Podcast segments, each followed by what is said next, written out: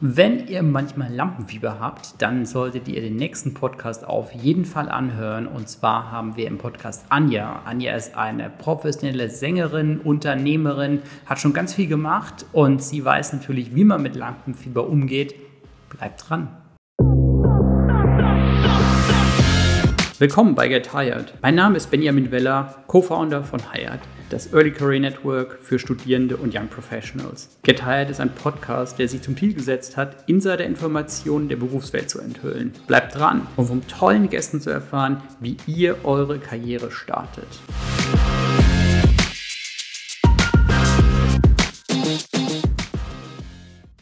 Willkommen zu unserem neuen Podcast. Wir haben heute ein ganz spannendes Thema und zwar stellen wir euch heute kein Unternehmen vor, sondern wir haben Anja Odenthal bei uns zu Gast. Und Anja wird uns ganz viel dazu erzählen, wie ihr mit Lampenfieber umgeht, wie ihr mit Präsentationen umgeht, wie ihr euch vor großen Gruppen bewegt, weil das ist ja ein Thema, was euch in Uni, Ausbildung, aber natürlich auch später im Berufsleben ganz oft ähm, was ihr ganz oft haben werdet. Deswegen, ähm, ich freue mich total, dass wir heute hier sein können. Vielen Dank, Anja. Sehr gerne. Anja, magst du dich mal ganz kurz vorstellen? Äh, du hast ja sogar einen eigenen Wikipedia-Artikel. Exakt. Ja. Dankeschön. Ja, da bin ich auch stolz drauf. also könnt ihr da eh alle sehen, wie alt ich bin. Ich bin äh, Anja Odenthal, 52 Jahre alt. Irgendwie fühle ich mich immer noch wie 25. Mhm. Bin verheiratet, habe eine Tochter, die ist 13 und ich bin vor drei Jahren nach Frankfurt gezogen, genau zur Corona-Zeit. Und du hast in deinem Leben schon ziemlich viel gemacht. Ja. Unterschiedliche Sachen. Ja. Ich habe ein großes Glück gehabt, das weiß ich heute, dass es eins ist. Ich wusste immer, was ich werden möchte. Ich wollte immer Sängerin werden. Schon ja, seit ich denken und sprechen kann. Und äh, das hat mich äh, begleitet und ich habe dann sehr früh auch mit zwölf Jahren angefangen, semi-professionell zu singen. Also ich habe da schon Geld mit verdient. Ich hatte äh, ja, in meinem ersten Jahr 30 Auftritte. Das hat mich die ganze Schulzeit über begleitet und ähm, ja, nach dem Abitur habe ich dann äh, Gas gegeben, habe parallel aber auch studiert, habe mhm. Deutsch und Pädagogik studiert, weil mich auch das Lehramt interessiert hat. Äh, dann war aber damals Lehrerschwimmen in den 90ern und dann ähm, habe ich dann beschlossen, so, ich setze alles auf eine Karte. Ich habe insgesamt sieben CDs produziert. Äh, davon habe ich zwei Schallplattenverträge gehabt, habe wahnsinnig viel Fernsehen gemacht, ähm, habe zwei deutsche Fernsehpreise, daher auch der deutsche, der Wikipedia-Eintrag. In 1999 bin ich Nachwuchssängerin geworden des Jahres und habe ähm, da die Goldene Stimmgabel bekommen und habe in so einem, ja damals war das ein Schlagerwettbewerb, den zweiten, den zweiten Platz belegt und habe dann auch noch einen Fernsehpreis bekommen. Jetzt war ich aber immer so jemand, ich habe mich immer selber gemanagt, mhm. mit 15 und äh, war immer auch interessiert an Business und Unternehmen und dachte dann auch mit Ende 20, ja, jetzt möchte ich gerne auch in Unternehmen investieren. Habe das heute mit all dem Wissen, was ich heute habe, sehr mutig gemacht, habe unglaublich viel gearbeitet als Sängerin zu der Zeit, aber habe gesagt, ach, das klingt spannend. Das war ein Business Center in äh, Köln und habe da eben investiert um dann zwei, drei Jahre später festzustellen, das lief nicht ganz so, wie es hätte laufen sollen. Und äh, da ich davor schon eine Unternehmung gemacht hatte, ich hatte eine Veranstaltungsagentur für Künstler, habe ich gesagt, okay, ich mache das jetzt. Und dann habe ich die Ärmel hochgekrempelt und habe diese Firma, war zehn Jahre dort Geschäftsführerin und habe die äh, völlig in Ordnung gebracht. Also von total, eigentlich hätte ich Insolvenz anmelden müssen, habe ich die äh, in Ordnung gebracht. Wie würdest du es im Nachhinein betrachten? War das zum Teil auch so ein bisschen verrückt? Ja, absolut. also mein Mann ist ja Betriebswirt und der hat auch gesagt, dass du einen Banker gefunden hast, der an dich geglaubt hat. Das ist wirklich faszinierend. Ja. Äh, sie haben es getan. Ich glaube, ich hatte keine Chance und die habe ich genutzt. Mhm. Okay, und wie, wie hast du in der Situation auch diesen, diesen Stress verarbeitet? Weil das ist ja jetzt auch nicht ganz easy. Das, da hast du total recht und das hat viel auch mit Schauspielern zu mhm. tun, weil du gehst jeden Tag in eine Firma, mhm. jetzt muss man sich vorstellen, so ein Business Center, heute sind das ja, heißen die, heißen die ja anders. Coworking, ähm, Coworking Space, mhm. genau. Du hast ja jeden Tag auch immer mit Kunden zu tun. Du hast Mitarbeiter und du kannst ja den Mitarbeitern nicht sagen, ja, es ist gerade eine schwierige Zeit. Also du mhm. gehst jeden Tag lächelnd dahin. Du musst jeden Tag und äh, mittlerweile habe ich mich sehr viel mit dem mit Mindset mhm. äh, äh be beschäftigt. Äh, ich denke, ich hatte einfach immer das richtige Mindset, mhm. da positiv ranzugehen. Mhm. Und auch klar zu wissen, das ist jetzt hier nicht äh, ein 100-Meter-Lauf, sondern es ist ein Marathon, den ich da vor mir habe. Und danach geht es noch zum Fahrradfahren. Genau, also das war schon äh, ja, eine sehr spannende Geschichte, die so äh, ja, in mein äh, damals sehr erfolgreiches Sängerinnenleben zwischengegrätscht kam. Ja, wie, wie war das so auch, das mental zu verarbeiten? Wenn du sagst, okay, also du stehst auf der einen Seite auf einer großen Bühne, wirst bejubelt, bekommst Preise und auf der anderen Seite denkst du halt so, okay, boah, schon tough, also schaffe ich das? Ja, also was ähnliches ist tatsächlich die Sache, du gehst auf die Bühne und the show must go on. Mhm. Und das musst, musst du als Unternehmer eben auch. Mhm. Du kannst nicht jammern. Und mir hat mal jemand gesagt, der Geschäftsführer war, Anja, äh, Geschäftsführer sein bedeutet, wenn du nach hinten schaust, ist da niemand. Mhm. mhm. Ja, also derjenige, auf den ich mich verlassen musste und konnte, das war ich. Mhm. Und ich musste lernen zu entscheiden. Und äh, das Wichtigste ist, sich zu entscheiden. Also gar keine Entscheidung zu treffen ist nicht so gut. Äh, in, in, der Tat, also das ist ja auch so ein bisschen diese Frage, gibt es ja auch viele, ähm, ja, viele von diesen Management-Grundsätzen äh, oder viele von auch irgendwelchen äh, generellen oder sowas, wo man sagt, okay, also so die gute Entscheidung heute ist zehnmal besser als die beste Entscheidung morgen. Genau, aber ich habe mhm. ja eben all so eine Ausbildung nicht gehabt. Mhm. Meine Schule war wirklich das Leben, war das schon 20 Jahre sich durchgesetzt zu haben in so einem harten Business, was damals sehr krass männerdominiert mhm. war. Und auch dieses Business Center, da war ich als Frau, ich war eben gerade 29, 30, da war ich natürlich, also mir ist mir öfter auch mal passiert, dass man gesagt hat, ich hätte dann jetzt gerne den Geschäftsführer gesprochen und ich habe dann da gestanden und gesagt, ja, das bin ich. Machen Wir können das jetzt gerne klären, genau. Ja. Äh, und auch sehr unpopuläre mhm. Dinge durchzusetzen. Das, mhm. das ist ja, das muss man ja erstmal mhm. lernen, sich dahinzustellen und ein Standing zu haben und zu sagen, ja, so können wir jetzt nicht weiterarbeiten, wir, wir müssen hier neu kalkulieren, äh, weil ich ja nun das, äh, die Geschichte habe wirtschaftlich machen müssen. Das waren schon große Learnings. Die äh, Entscheidung damals zu sagen, okay, als auf eine Karte, das ist ja schon auch ziemlich verrückt eigentlich. Und äh, wir hatten schon gesagt, okay, es, es ist verrückt, aber wie, wie hast du die Entscheidung damals so abgewogen? Also ich, ich habe das damals als alternativlos gesehen, weil ich, äh, da war noch jemand investiert, dem, dem mir wichtig war, dass der mhm. äh, ja, sein Geld nicht verliert. Mhm. Äh, von daher war das damals alternativlos. Ich bin nicht auf die Idee zu, gekommen zu sagen, okay, dann äh, lassen wir das Schiff jetzt sinken. Mhm. Das wäre aber eine Möglichkeit mhm. gewesen. Ja. Aber ich bin natürlich jetzt im Nachhinein, kann ich da jetzt auch wahnsinnig stolz drauf sein. Mhm. Also einmal auf die Gesangskarriere, aber auch darauf, das geschafft zu haben. Und die Firma gibt es immer noch. Okay, das ist, das ist mega. ja. ähm, jetzt ähm, kannst du vielleicht noch mal ein bisschen was erzählen zu, zu deiner Gesangskarriere? Ja. Weil bei dir spielen ja viele Sachen so parallel immer mit rein. Ähm, jetzt, wie bist du damals so auf die Idee gekommen, okay, singen oder irgendwie, das kann ich? Das ist eine spannende Frage. Ich glaube, ich habe das beschlossen. Okay. Ich habe einfach beschlossen, ich bin Sängerin und habe das ähm, schon im Kindergarten, wirklich seit ich drei bin, wenn es was zum Auftreten gab, habe hab ich hier gerufen. Ich habe mit äh, sechs, habe ich meinen ersten, ich bin ja nun aus Köln, da ist halt die, die äh, Karnevalsbühne recht nah, habe ich gesagt, ich singe da jetzt. Und ähm, ja, so ging das dann einfach weiter. Und mein Vater ist im, im Karneval aufgetreten, so aus Spaß, aus Hobby. Und dadurch habe ich so ein bisschen mitbekommen, wie das funktioniert. Und dann war ich ähm, mit äh, elf Jahren, war ich bei Montagsmalern von Sieger Harreis. Also wer jetzt älter ist, kennt die, kennt die äh, Fernsehsendung vielleicht noch. Und da habe ich gedacht, so, jetzt werde ich entdeckt. Jetzt sieht die ganze Welt, was ich für eine tolle Sängerin bin. Ja, das hat dann aber nicht wirklich so funktioniert. Es war eine tolle Sendung. Ich habe äh, super Leute kennengelernt, unter anderem Costa Cordalis. Er lebt heute nicht mehr. Der ja. wollte mir ein Autogramm geben. Der war total nett. Und dann habe ich gedacht, nein, ich kann doch das Autogramm nicht nehmen. Ich bin doch Kollegin. das war einfach mein, mein. Ja. Also ich hatte da einfach das Grund äh, hm. Selbst, Selbstbewusstsein, mhm. dass ich Sängerin bin. Und das ist, glaube ich, jetzt bin ich wieder beim Wort Mindset äh, das, was mich dann letztendlich erfolgreich gemacht hat. Dann habe ich mit zwölf zu meinem Papa gesagt, so, wir gehen jetzt äh, zu so einer Karnevalistenvereinigung, da singe ich jetzt vor. Mhm. Also das waren nicht meine Eltern, das war ich. Mhm.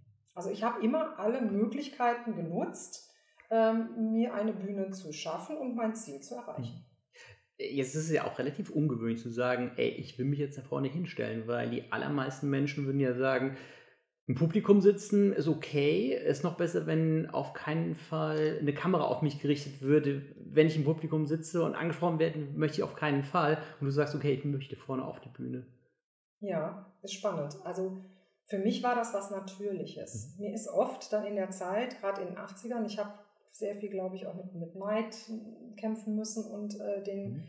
den kennengelernt dass ich mir habe oft vorwerfen wollen, ich wollte mich in den Mittelpunkt stellen. Mhm. Und da würde ich sagen, das ist nicht so. Mhm. Es war immer nur in diesen bestimmten Situationen, wo ich mhm. gesagt habe, ja, hey, das kann ich, das ist meine Bühne, da möchte ich jetzt sein. Also ich hatte in ganz vielen Situationen, nehmen wir mal Matheunterricht, hatte ich das Bedürfnis in keiner Weise. Mhm.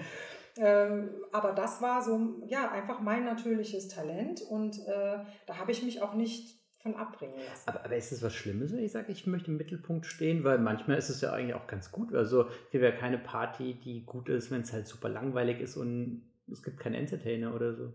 Wir sind in 2023. in den 80er Jahren war das anders. Okay. Da war das sehr negativ mhm. behaftet mhm. und da habe ich auch sehr mit gekämpft, mhm. äh, um selber dann auch zu sagen, nein, das ist in Ordnung. Weil das ist ja das, was ich machen möchte. Ähm, ich möchte aber auch betonen, ich muss nicht auf jeder Party der Mittelpunkt sein. Mhm. Das musste ich früher auch noch nicht. Das mhm. kann ich. Das mache ich aber auch eher, wenn ich merke, dass in einer Situation äh, da ist, das was nicht läuft. Mhm. Also ich bin so jemand, ich habe es gerne, dass es allen Spaß macht und dass die glücklich sind und happy mhm. sind.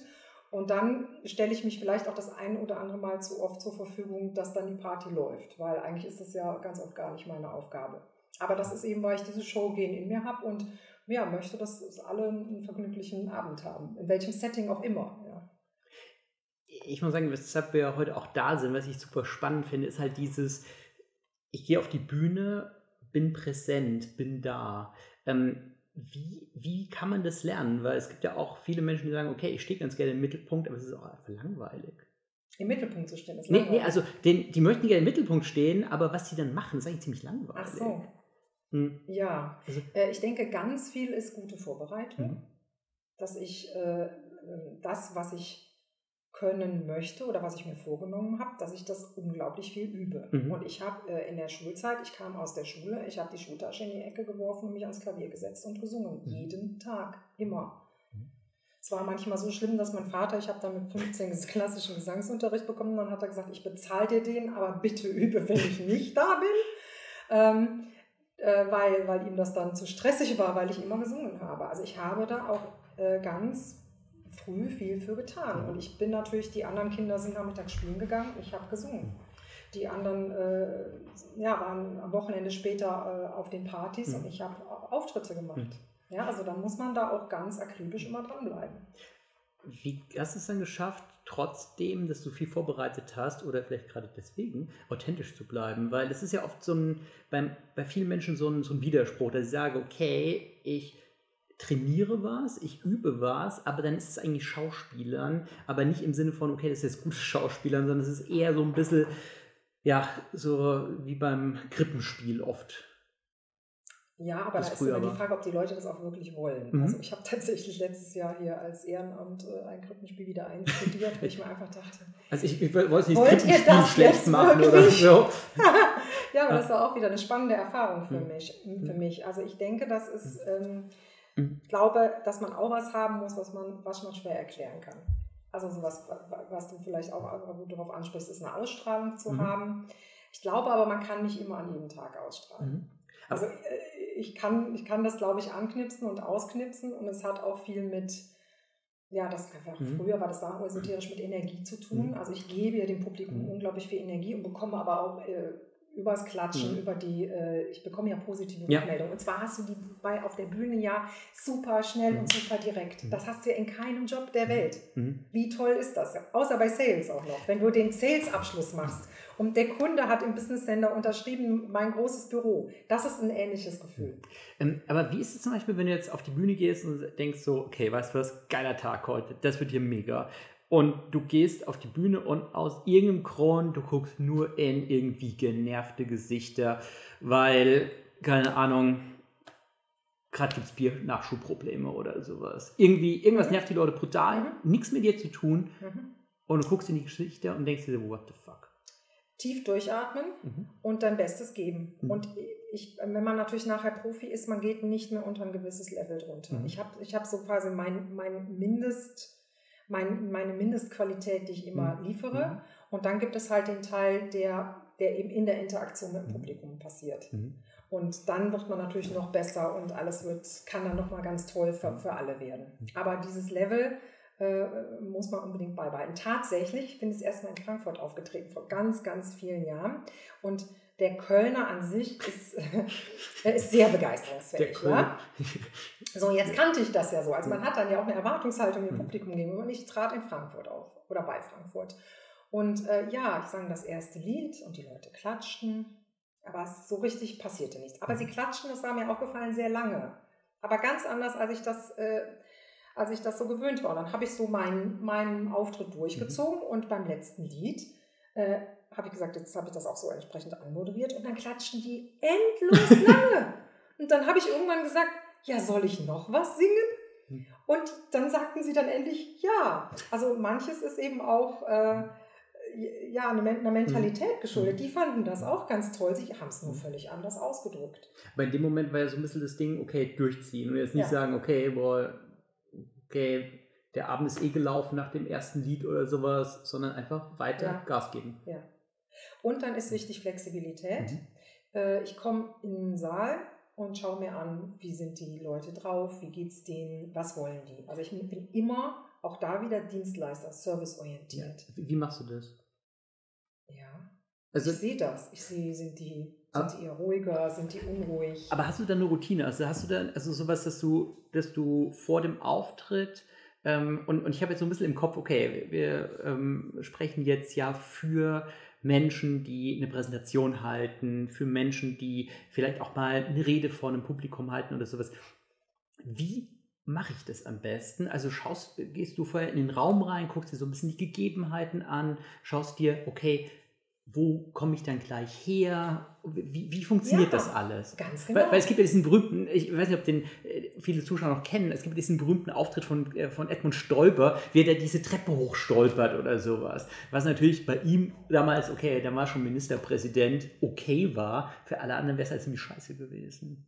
Ja, ich glaube, für ihn war es auch nicht so angenehm. Das ist nie aber angenehm, lustig, aber es passiert auch. Mhm. Also das muss man ja auch klar sagen, es passieren immer mhm. äh, Fehler. Mhm. Wichtig ist, gut vorbereitet zu sein. Mhm. Also einmal inhaltlich, mhm. ich weiß, was ich kann mhm. und ähm, üben, üben, üben, mhm. vorm Spiegel üben, mhm. mit sich reden. Also ich rede bis heute immer noch ganz viel mit mir, weil mhm. ich dabei üben kann. Ja, dann, wenn man kann, vor einem kleinen Publikum üben, sich ein Feedback geben zu lassen. Aber irgendwann auch aufhören damit. Und dann auch sagen, so, jetzt ist es gut, wie es ist. Äh, dann fahre ich vielleicht zu der Veranstaltung hin, nehmen, mal, nehmen wir mal so, so ein Beispiel, und dann schaue ich mir die Gegebenheiten gut an.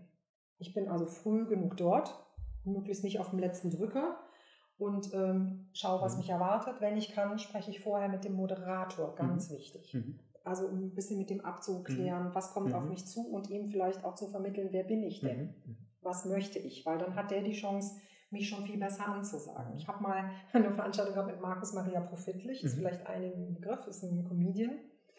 Und da kam ich, gut, das war damals dem Business geschuldet, äh, kam ich kurzfristig an, das war aber auch vorher so klar. Und der hatte mich auch nichts gefragt und dann hat er eine sehr flapsige Ansage gemacht. Mhm. Und ich war not amused, mhm. wirklich nicht und habe das auch so, gebe ich zu, ein bisschen dann ausgedrückt auf der Bühne dann und habe dann meine Show gesungen und er kam nach der Show und hat sich mhm. bei mir entschuldigt. Mhm. Hat auch gesagt, oh Anja, es tut mir echt leid und ich hätte mich einfach mal ein bisschen besser vorbereiten müssen, wer da jetzt kommt. Äh, aber es war auch für mich eine äh, Lesson learned, einfach zu sagen, okay, man muss da eben versuchen, also wenn man wirklich einen guten Auftrag hinlegt, da auch diese, diese Fehlerquelle Moderator dahingehend zu umgehen, dass man vorher mit dem spricht.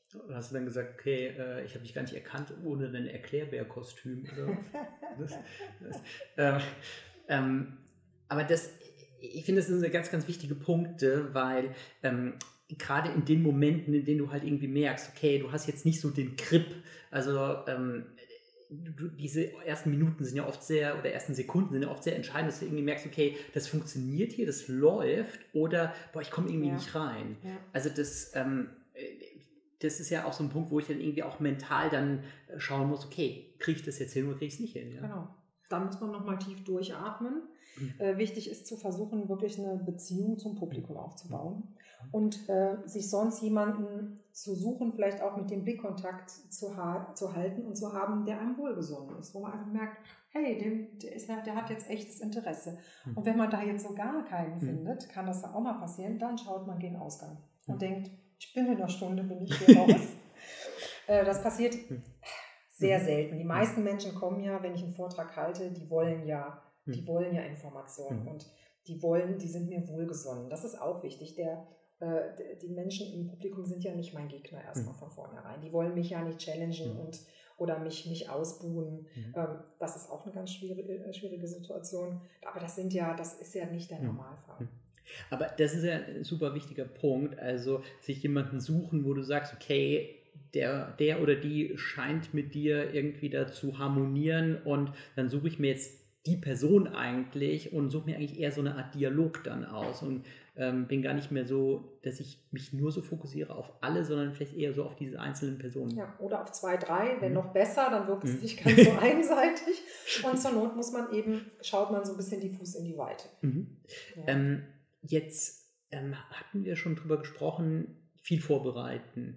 Ähm, ich würde gerne mal was über das Thema, wie kann ich trotzdem authentisch bleiben, ähm, ja, darauf nochmal ein bisschen eingehen, weil das ist ja oft so was, was man sich so vornimmt, dass man sagt, okay, also ich komme jetzt rein, dann sage ich in den ersten 15 Sekunden das und sich das halt wirklich so antrainiert, wie wenn man jetzt was vorträgt, so ein Gedicht oder sowas. Mhm. Wie kann man das halt hinkriegen, dass es nicht so ist? Also, dass es nicht so ist, dass man sagt, okay, also ich ähm, ich stehe jetzt hier und trage mein Gedicht vor, sondern ähm, ich trage das lebendig vor, ich trage das so vor, dass das halt wirklich wahrgenommen wird als ein authentischer Vortrag, obwohl ich ihn natürlich sehr gut vorbereitet habe. Also wichtig ist sicherlich die Mimik. Mhm. Es ist natürlich klar, was habe ich für ein mhm. Thema. Äh, da kann ich jetzt nicht die ganze Zeit die Grinsekatze geben. Äh, also ich tendiere dazu oder stelle auch fest, dass ich, wenn ich so durch die Welt laufe, einfach immer so ein Lächeln auf den Lippen habe und das kommt schon mal immer sehr gut an bei Menschen. Mhm. Ja, auch mhm. äh, wenn ich telefoniere, dieses, immer dieses Lächeln, also das Lächeln macht schon mal grundsätzlich äh, ja, sympathisch. Mhm. Ähm, aber es darf eben, wie du schon sagst, nicht dieses Maskenhafte, mhm. einfach ein, ein, ein Spiel äh, mit, mit der Mimik und ein Spiel natürlich mhm. äh, mit der Spr Sprachmelodie mhm. mhm. zu haben. Und langsam sprechen. Lieber zu langsam als zu schnell. Und das ist ja auch ein ganz wichtiger Punkt, den du gerade ansprachst, dass du auch so deine Tonlagen hin und wieder mal ein bisschen veränderst, mhm. weil so dieses monotone Vortragen, und ich habe jetzt irgendwie permanent dieses äh, Hirtenspiel im Kopf. ja. das, das ist ja immer so das Ding, okay, was gibt es Schlimmeres? Nicht viel eigentlich, als dieses, okay, okay, und dann weißt du, okay, da ist nichts authentisch. Ja ja, ich weiß nicht, ob es nicht authentisch ist, sondern es ist eben unsicher. Und mhm. es ist auswendig gelernt und es kommt eben nicht jetzt so, man hat nicht das Gefühl, es kommt mhm. aus dem Bauch raus. Ich, ich rate eigentlich schon dazu, wenn man jetzt äh, ein noch nicht so geübter äh, Redner ist, sich seine Rede mal aufzuschreiben mhm. und da schon Teile auch erstmal auswendig zu mhm. können. Weil, mhm. wenn ich auf der Bühne stehe, muss man wissen, sind schon mal 30 Prozent dessen, was ich eigentlich mhm. top vorbereitet habe, rücken in den Hintergrund, mhm. also weil durch diese Aufregung. Mhm. Und wenn ich dann was habe, auf das ich mich schon mal fest verlassen kann, mhm. eine feste Bank, zum Beispiel mein Eingangssatz, der mhm. sitzt, der ist gut, mhm. dann habe ich, äh, hab ich ja schon mal einen Teil der mhm. Wegstrecke geschafft. Und dann ist das was, worauf ich mich verlassen kann. Weil jetzt zu viel schon im Vorhinein zu denken, ach, das wird schon werden, das improvisiere ich, das halte ich für, für, für wirklich gefährlich. Oder mhm. man ist eben entsprechend äh, erfahren. Mhm. Aber genauso diese Dinge wie, also zum Beispiel jetzt mein Eingangssatz. Äh, da gibt es ja dann so auch so verschiedene Theorien. Man hat ja oft so ein bisschen die Tendenz, dass man halt in den Eingangssatz, okay, also muss ich jetzt alles reinpacken. Also das müssen ich jetzt wirklich kapieren. Wie, wie kriege ich das hin? Weil also ich muss sagen, die besten Eingangssätze, die ich so bisher gehört habe, die waren eigentlich nicht so sonderlich komplex. Genau. Aber das ist auch so, wenn man schreibt. Ich habe einen Anwalt mhm. kennengelernt, der hat gesagt, äh, schreib kurze Sätze mhm. äh, und wenig konjunktiv. Äh, kurz, prägnant, auf den Punkt. Könnte man so machen, ja. ja. Das ist mhm. eigentlich äh, das Geheimnis. Also diese mhm. langen Schachtelsätze mhm. und da noch und das und dann will, will, ich noch das hier mit einem Adjektiv ausschmücken, da noch was hinzufügen. Da schalten die Leute irgendwann mhm. ab. Mhm. Ähm, hast du auch manchmal das Gefühl gehabt, dass du ähm, auch bei, bei so Moderatorenjobs oder sowas, wenn, wenn du sowas gemacht hast, dass du auch Leute verloren hast zwischendurch und dann denkst, okay, das kann ich schon wieder einfangen? Oder muss ich jetzt eigentlich wieder einfangen? Als irgendwie verliere ich die gerade. Du meinst jetzt einen Interviewpartner? Also Interviewpartner, aber auch so, wenn du, wenn du halt eine Show machst oder sowas, wenn du, wenn du halt auf der Bühne ähm, so verschiedene Stücke machst oder mhm. sowas, mhm. wenn du sagst, okay, mhm. mh, hm, irgendwie sind sie gerade nicht so dabei, mhm. wie kann ich die wieder reinholen? Beim Singen ist es einfach. Dann mache ich dann was, was abgeht und wie die Leute mitmachen können. Okay. Ne, also wenn ich jetzt zum Beispiel, ich habe ja viel Musical gemacht, dann äh, mache ich so diese großen Gefühle. Das kommt mhm. eigentlich immer gut an, aber manchmal haben die Leute vielleicht schon Lust auf Party, dann kann ich wirklich ganz schnell äh, das Programm mhm. umswitchen. Das hast du natürlich jetzt bei einem Vortrag äh, Schwieriger, nicht. Ja. ja. Äh, und da glaube ich, ist immer mal wichtig, vielleicht mal eine Pause zu machen mhm. und vielleicht ähm, auch ja, das Publikum mit einzubeziehen, mhm. denen fiktive Fragen zu stellen. Und sehr schön ist eben Storytelling. Mhm. Einfach äh, Dinge erzählen, die man erlebt hat. Mhm. Das macht einen Vortrag lebendig. Mhm. Und das macht dich auch authentisch, indem du das erzähl Geschichten äh, erzählst, die du erlebt hast. Okay, ähm, dazu einige Fragen. Und zwar ähm, zum einen das Thema Fragen stellen ans Publikum. Wie bereitet man sowas am besten vor? Ja, das ist eine gute Frage. Also, weil, weil es ist ja oft so, ja. ähm, also das, das ist oft sowas, was ja auch so ein bisschen dann gekünstelt daherkommt bei manchen Menschen. Ähm, und dann ist es so, oder was total offensichtliches. Und manchmal wirkt es halt echt gut, dass man so denkt, okay, weißt du was, das passt so. Ähm, ist das sowas, was du dann halt auch so mit Freunden, Bekannten einfach trainiert hast? Oder, oder hast du das irgendwann einfach so, okay, hast halt irgendwie griffbereit. Ja, ich brauche ja jetzt, wenn ich äh, jetzt Anmoderation mache, ist es natürlich deutlich einfacher mhm. für Lieder, weil letztlich die mhm. Hauptsache ist das Lied. Ähm, wenn man jetzt einen Vortrag hält, kommt es natürlich jetzt wirklich inhaltlich an, mhm. darauf an, äh, worum es geht. Mhm. Und es geht darum, was bin ich für ein Typ? Bin mhm. ich ein witziger Typ? Kann ich das witzig rüberbringen? Und stehe ich da echt drüber? Und wenn ich da nicht drüber stehe und das Gefühl habe, das kommt gut, dann würde ich es weglassen. Sowas würde ich wirklich äh, machen, wenn ich äh, wenn, ich, wenn ich sicherer bin. Wie finde ich raus, was ich für ein Typ bin?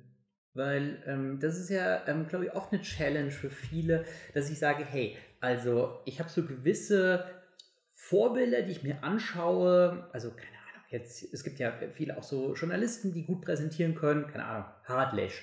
Harald Lesch kann meines Erachtens sehr, sehr gut präsentieren, nimmt einen mit, engaged ein. Es gibt ja noch tausend andere, wo ich sagen würde, okay, kann man sich auch gut anhören. Wie kann ich so meinen eigenen Stil finden, ohne dass ich jetzt einfach kopiere? Also ich würde ausprobieren sagen. Mhm. Äh, such dir eine Bühne. Mhm. Es muss ja keine große sein. Ich würde auch, wenn es geht, gar nicht groß anfangen. Mhm. Dann äh, steigt eh das Aufgeregtheitslevel. Äh, nimm die Gelegenheit wahr, äh, zu üben. Jetzt zum Thema Storytelling. Ähm, Storytelling hört sich immer so toll an. Also, und es gibt ja manche Storyteller, die es echt gut machen, aber auch da, wie, wie hast du dir auch Storytelling beigebracht? Also, weil zum Beispiel das, was du jetzt gerade erzählt hast, auch zu deiner, zu deinem Werdegang und sowas, hat ja auch sehr viel mit Storytelling zu tun. Also, Fakten, sehr emotionale Bereiche, die du erwähnst, die du auch hervorhebst. Wie, wie, kann ich, wie kann ich gutes Storytelling machen? Also ich erlebe schon immer mein, mein Leben in Geschichten. ja. Und ich gucke auch hin. Ja. Ich schaue auch, was rechts und mhm. links passiert, das, was meine Mitmenschen machen. Mhm. Das, glaube ich, ist sehr wichtig. Ähm, und dann daraus eine Essenz zu mhm. ziehen, mhm. die ich dann eben einbauen kann in meinen Vortrag. Mhm. Die dann passen sollte natürlich, ist klar. Genau. Aber auch wieder äh, Trial and Error? Trial and Error.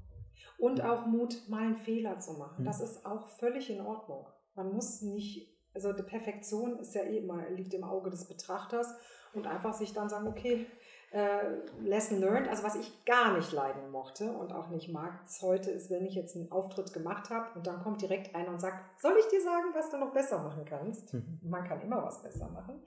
dann ähm, mag ich das gar nicht gerne, weil man auch noch sehr unter Adrenalin steht. Man hat wirklich versucht, sein Bestes zu geben. Äh, und dann ist das, empfinde ich das als äh, für mich als sehr, ja, sehr unangenehm. Aber dann mal eine Nacht drüber schlafen und am nächsten Tag überlegen, okay, so was ist wirklich gut gelaufen, fangen wir mal mhm. erst mit dem an und dann zum Schluss vielleicht mal zu überlegen, Opti-Tipp, was mache ich nächstes Mal besser. Aber ähm, auch jetzt halt gerade dieses Thema Perfektion wieder. Ähm, inwiefern kann ich das auch so ein bisschen abschalten, dass ich sage, okay, also wenn ich, also ich weiß nicht, was du dir sagst, also mir geht es immer so, wenn ich irgendwie was präsentiere, dass ich sage, okay, ich möchte es jetzt sehr, sehr gut machen, aber ich weiß jetzt, dass ich damit jetzt äh, nicht in irgendwie eine äh, die rhetorische Hall of Fame oder sowas komme. Mhm. Also Barack Obama wird sich jetzt kein Video von mir anschauen, um zu sagen, boah, wie der Weller das macht, das würde ich aber gerne können.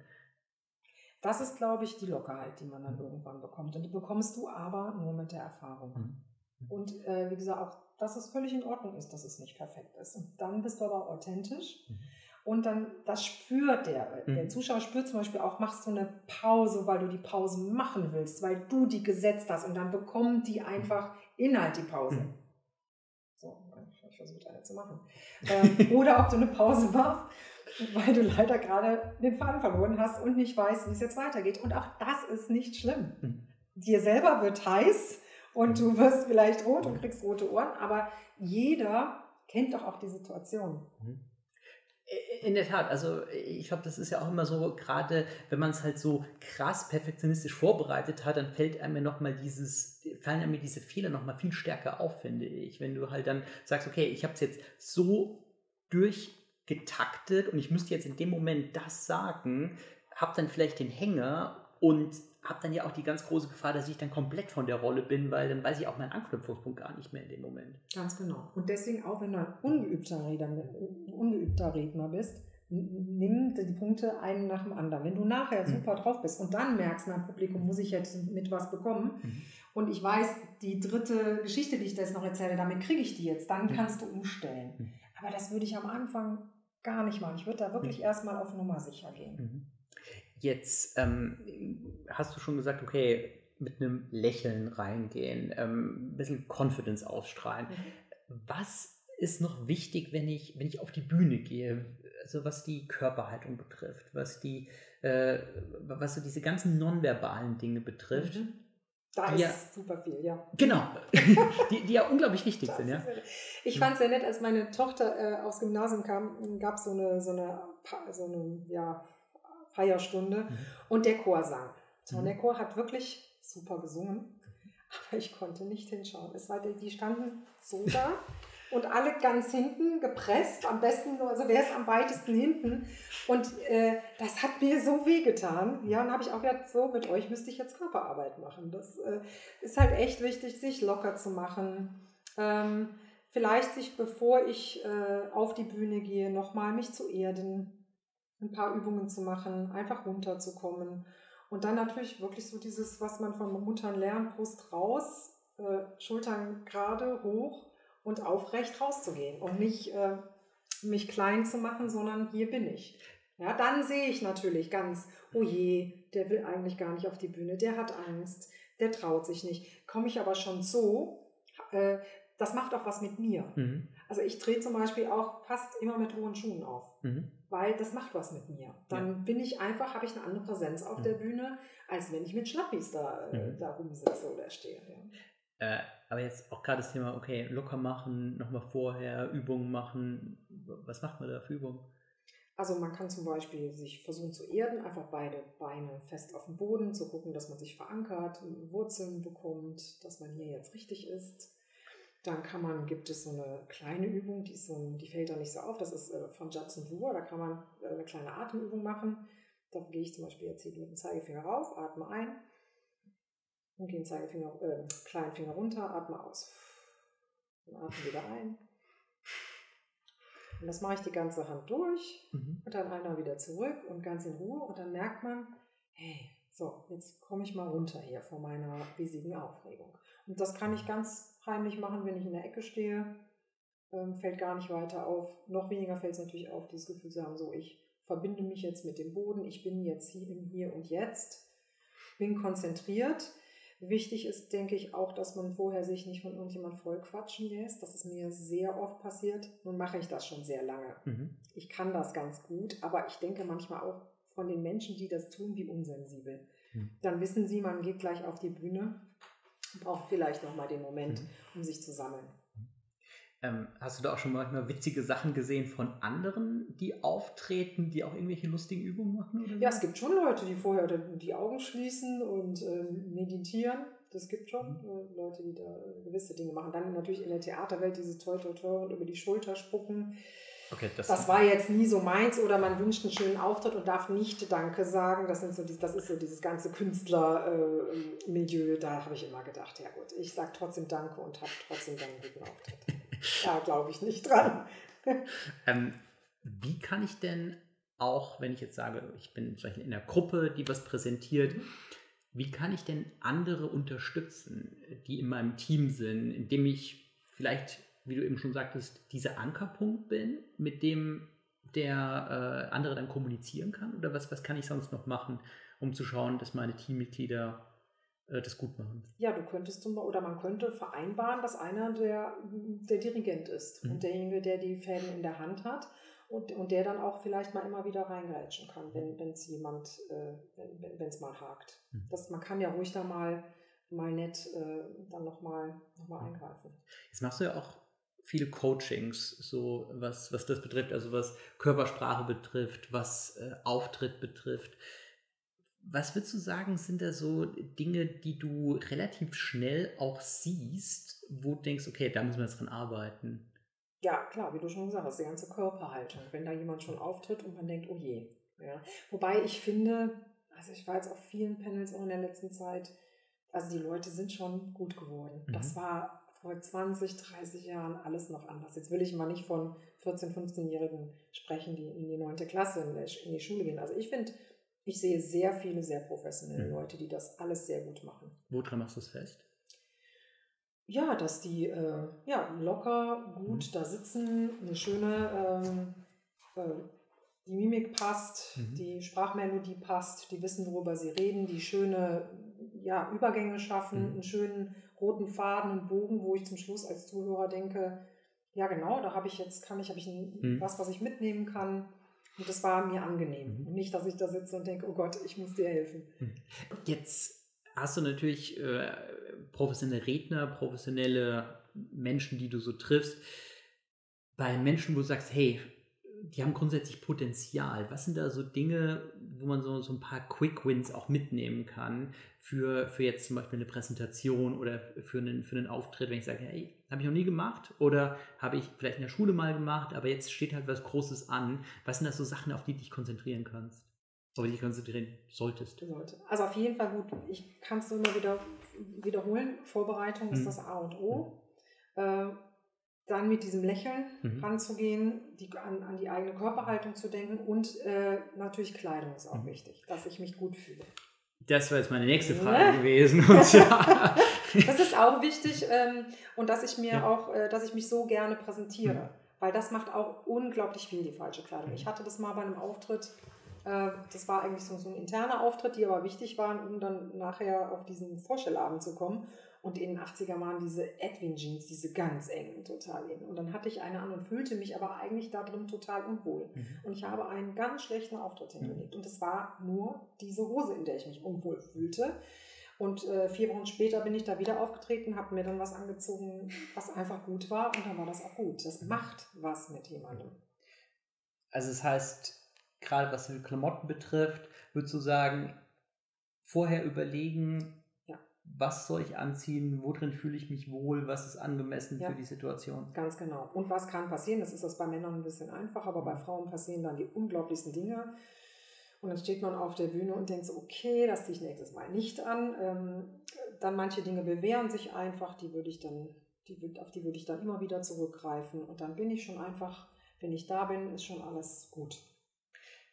An einem Tag, an dem du jetzt einen Auftritt vereinbart hast, und morgens aufstehst und denkst dir so, boah, scheiße. Was machst du dann?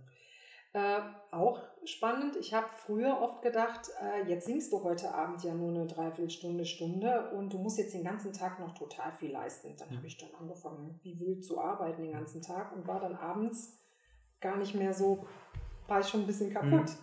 Und dann habe ich mir irgendwann gesagt, nein, wenn du jetzt weißt, du hast einen Auftritt, dann ist das das Wichtigste an dem Tag. Mhm. Der Kunde hat dich gebucht, jetzt mhm. muss man bei mir auch sagen, das ist gut bezahlt mhm. worden und der hat ein Anrecht darauf, mhm. dass der meine ganze Kraft bekommt. Mhm. Und dann konzentriere ich mich den ganzen Tag auf den Auftritt am Abend. Und das ist, und wenn das dann auch ist, dass ich mich halt mittags eine halbe Stunde hinlege, dann ganz gemütlich anfange, mich um, mich um alles zu kümmern, was da, was da anliegt, früh genug dort zu sein, da zu schauen, was kann ich noch organisieren, da hat der Kunde ein Recht drauf. Mhm. Jetzt ähm, hast du ja manchmal so Situationen, wo du auch denkst, okay, was was, nee, heute geht's nicht. Was ist da so für dich so das Limit, wo du sagst, okay, bis dahin geht's, mache ich und da ist dann auch Schluss. Hat sich das auch vielleicht verändert in den letzten Jahren? Also, dass du sagst, okay, mit einem gewissen Professionalitätslevel kannst du einfach da auch, ja, mit einem breiteren Kreuz sagen, hey, nee, heute geht's nicht. Nee, das geht nicht. Okay. Das, äh, der Kunde hat mich gebucht, mhm. der Kunde ähm, vertraut darauf, dass ich mhm. komme und das mache ich eigentlich bei all meinen Berufen so dann, dann, dann gibt es nicht die Option zu sagen, ich kann nicht. Also ich habe ganz wenige Auftritte abgesagt, weil ich so krank war. Mhm. Wenn man mit 40 Fieber im Bett liegt, dann ist das schon wirklich schwierig. Aber zum Beispiel meine Oma ist gestorben, mhm. weiß ich heute noch, freitags morgens mhm. und ich habe abends auf einer Hochzeit gesungen. Mhm. Mhm. Das äh, ist dann so. Ja. Ne? Die haben sich auf mich gefreut. Ich kann ja dann nicht sagen, ich komme heute Abend nicht. Wie reißt du dich dann zusammen? Ähm, da war das tatsächlich so, dass ich versucht habe, an was Positives zu mhm. denken. Das war auch wieder, wie ich vorhin sagen würde, Mindset. Mhm. Einfach sich mich auf was Positives zu fokussieren. Show must go on. Bitte? Show must go on. Ja. Ja. ja. Also das, äh, äh, das ist in der Tat ja, glaube ich, auch eine, eine, Challenge für, für viele, die jetzt gerade präsentieren und sagen, okay, weißt du was, es gibt halt sehr viele unvorhersehbare Situationen und dann bin ich vielleicht nicht da 100% und dann habe ich es ja auch ein bisschen in der Hand, ob ich entscheide, okay, das kriege ich schon hin oder ob ich entscheide, na, eigentlich geht es nicht und ich besuche nur eine Ausrede, wie ich das Ganze halt abmoderiere. Ganz genau. Das ist, kann natürlich auch ein, äh, ein Grund sein, dass man Angst vor der Situation hat. Man kann aber nur wachsen, indem man es einfach angreift und, und auch Mut dazu hat, mal ja was, ja, was falsch zu machen. Mhm dann habe ich eben da, also das meiste ist, dass die Leute es gar nicht merken. Das merke nur ich, weil ich weiß ja, was ich äh, mhm. erzählen möchte. Ja, oder eben, dass ich sage, okay, hey, toll, das war eine super Gelegenheit, heute habe ich mal geübt. Mhm. ja. Und äh, nächstes Mal, wie gesagt, nehme ich mir meine, nehme ich mir meine Learnings mit und äh, es besser. Jetzt hat ja zum Beispiel dein Job relativ äh, wenig damit zu tun, was viele Menschen so in ihrem täglichen Leben machen. Also, dass ich sage, ich bin jetzt irgendwo ähm, in einem Büro, vielleicht ist irgendein Fehler in der Präsentation, das ist dann ärgerlich, aber das sehen fünf Leute. Du bist ja in einem Umfeld, wo das halt dann sehr viele mitkriegen, wenn du halt einen Fehler machst.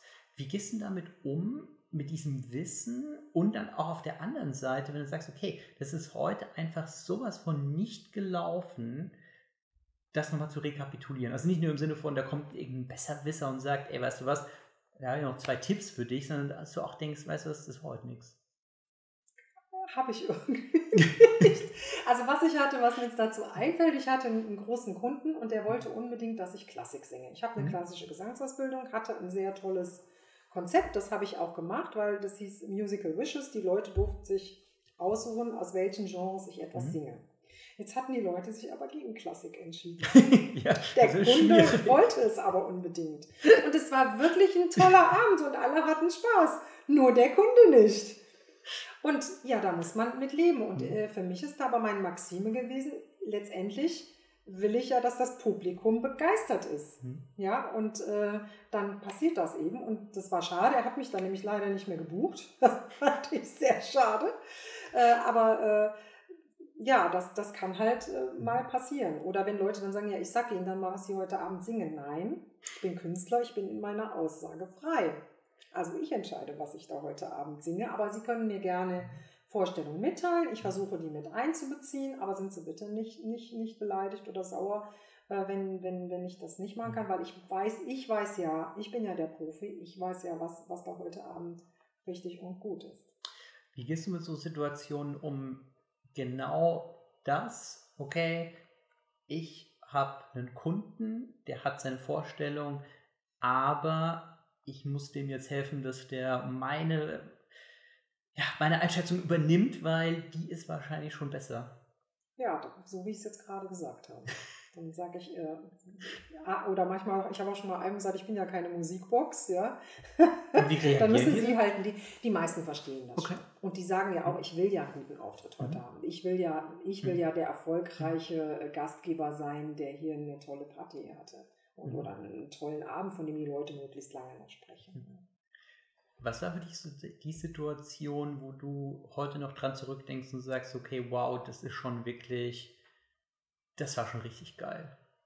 Ja, also ganz toll war, ich habe mir halt als Kind immer vorgestellt, äh, wirklich in der Hitparade auf, mhm. aufzutreten. Und äh, Dieter Thomas Heck war da ganz äh, groß. Und dass Dieter Thomas Heck sagt, hier ist Anja Odenthal. Und das hat geklappt. Und das war der Wahnsinn. Da hast du gedacht, boah, jetzt habe ich da. Dann war es nicht mehr ganz so wichtig wie als Kind, aber es war einfach so, ja, du hast hier äh, das, was du dir immer vorgestellt hast, hast du es geschafft. Und das war toll und auch diese Fernsehpreise zu bekommen, das hat mir einfach, und ich habe die eigentlich auch stellvertretend für das genommen, was ich bis dahin alles gemacht mhm. habe. Jetzt gar nicht, gar nicht so dezidiert auf das, sondern das habe ich einfach als Lohn dessen, dieses sehr langen Weges gesehen. Wie ist generell so das äh, TV-Business? Also rufen die dann an und sagen, Frau Unhal oder Anja, I don't know, ähm, kannst du bitte zu dem Zeitpunkt dort sein, ähm, dann trittst du auf eine Hitparade oder wie läuft das? Das läuft also über die Plattenfirma. Okay. Jetzt in diese Sachen. Ich hatte natürlich auch Sachen, die gingen direkt. Mhm. Ich habe sehr viel mit dem WDR gearbeitet, mhm. die haben mich dann angerufen, da habe ich auch verrückte Sachen gemacht. Also meine erste Moderation für den WDR war, äh, ich glaube, 11.11. Veranstaltung. Und das muss man sich vorstellen, da ist Köln im Ausnahmezustand. Und ich habe eine Live-Sendung gemacht von 11 10 Uhr an, ich glaube von 10 bis 16 Uhr, sechs Stunden durchmoderieren. Okay. Das hört sich und dann hast an. du halt hier nur die Ohren und ja. du weißt vorher nicht genau, wen du, äh, wen ja. du interviewst. Ja. Also die sagen dir dann einfach, hier kommt jetzt das neue Dreigestirn, äh, die interviewst du jetzt. Und dann musst du ad hoc dir vier, fünf, sechs Fragen ausdenken, die du denen dann in diesem Riesenkrach äh, stellst. Und äh, das, war, das war eine ganz irre Erfahrung. Okay, und wie hast du das gemacht? Wie hast du die fünf Fragen ausgedacht? Ja, habe ich mir halt da ausgedacht. Ja, aber wie denn? Also hast du, sind dann also ja wahrscheinlich nicht übers Retter nee, ich will dann über, nee, ich überlege mir dann, ja, wie ist es für dich gewesen, äh, als du gehört hast, dass du jetzt hier Teil vom mhm. Dreigestirn bist? Mhm. Wie organisiert ihr das jetzt mit der Familie nächstes Jahr und so weiter und so fort? Das kann man auch üben. Smalltalk üben? Ja. Okay. Ähm, hast du da ein paar Tipps? Also jetzt nicht so, äh, nicht so ad hoc, da müsste ja. ich mir jetzt ein paar Gedanken machen. Einfach zu schauen, mich für mhm. Menschen zu interessieren. Mhm. Mhm. Das Wichtige ist, glaube ich, dass man nicht jetzt nur bei, äh, ja, dass ich mir einfach überlege, was will jetzt das Publikum hören mhm. gerne? Was interessiert die mhm. jetzt am neuen mhm. Dreigestirn? Oder was interessiert die jetzt an der Anja Odenthal? Ja, so wie du das jetzt ja auch machst. Ja. Und wenn du, glaube ich, dich da für Menschen interessierst, kommt da auch ein spannendes Interview bei. Ich bin so froh, dass wir nicht sechs Stunden sprechen. wir könnten, das wäre kein Problem für uns. Natürlich könnten wir das, aber ich glaube, dann bräuchten wir zwischendrin auch mal irgendwie eine richtig fette äh, Kanne Kaffee oder so. Ja, genau. ja. Können wir gleich ja mal Kaffee trinken. Anja, jetzt ist dein Hauptjob ja aktuell nicht singen, sondern was machst du jetzt? Ja, ich bin ja vor drei Jahren hier nach Frankfurt gezogen und bin genau in Corona geraten und dann äh, habe ich die ganz große Möglichkeit bekommen, ähm, HR zu werden mhm. in einem Fintech. Und das habe ich auch gerne angenommen, weil ich auch diese Herausforderung äh, mal spannend fand, Teil von Unternehmen zu sein. Mhm. Also jetzt nicht äh, nicht die Geschäftsführung, sondern eben ein Rädchen, mhm. was dazu beiträgt, dass eine Firma funktioniert. Das habe ich jetzt drei Jahre gemacht bis äh, Ende Februar und habe mich sehr viel mit äh, Recruiting mhm. beschäftigt, hatte viel mit Personalberatern zu tun und habe da einfach festgestellt, dass da einfach ja, Bedarf ist, das ein bisschen anders zu machen. Und jetzt habe ich mich gerade selbstständig gemacht als Personalberaterin.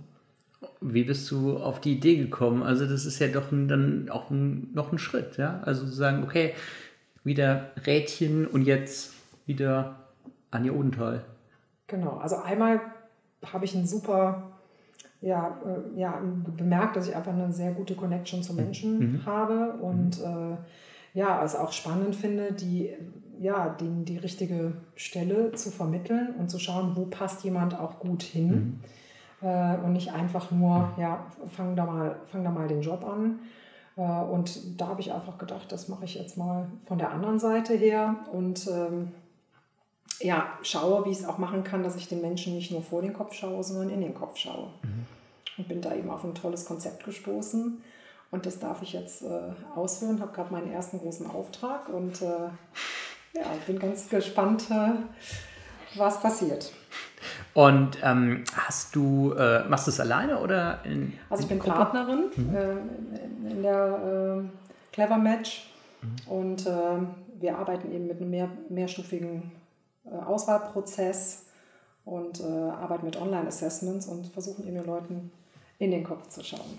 Mega. Und daher die ja, besten 10% der besten Kandidaten zu finden. Mega spannend. Ihr seid hier in Frankfurt? Ja, wir sind hier in Frankfurt, aber auch deutschlandweit vertreten. Mega. Ähm, ja, ich bin total gespannt, da auch im Nachgang noch mal ein bisschen was drüber zu erfahren, ähm, weil das ist ja äh, auch super wichtig, äh, Menschen in die richtigen Positionen zu bringen, im Sinne von, hey, was passt denn wirklich zu dir und nicht, was stelle ich mir vor, was zu mir passt, sondern was wirklich zu mir passt. Ja. Ganz genau. Und in, da sollten auch die äh, Firmen einfach interessiert hm. sein, zu sagen, wir wollen den passenden Kandidaten, hm. der auch äh, lange da bleibt. Weil hm. teuer ist es, wenn du jemanden einstellst und dann feststellst, der passt nicht. Und dann kann man doch im Vorfeld äh, das alles so gut man kann äh, eben ausschließen. Und das mache ich gerade. Und wir arbeiten auch mit, äh, also mit psychologischen Mitteln. Mhm. Das finde ich halt auch super faszinierend und äh, interessant, wirtschaftspsychologisches Know-how dort einzusetzen. Und äh, ja, ich bin auch sehr begeistert von den Ergebnissen. Anja, vielen, vielen Dank dir. Es hat mega viel Spaß gemacht. Ich glaube, es waren mega viele dabei. Ähm, weil ich muss sagen, mich hat das Thema, als wir uns damals getroffen haben, total begeistert, weil so die Frage, wie bereite ich mich auf alles Mögliche vor. Glaube ich, wird oft in der Uni, in der Schule beantwortet, aber die Frage, wie bereite ich mich auf eine wirklich gute Präsentation vor, wie bereite ich mich auf einen mehr oder weniger öffentlichen Auftritt vor, ready happens, ja. Deswegen super cool. Vielen Dank. Sehr gerne. Euch auch vielen Dank fürs Zuschauen. Ich glaube, ihr habt auch viel gelernt. Ich konnte wahnsinnig viel mitnehmen. Ich hoffe, ich sitze jetzt auch korrekt hier. Ähm, bis zum nächsten Mal. Ciao.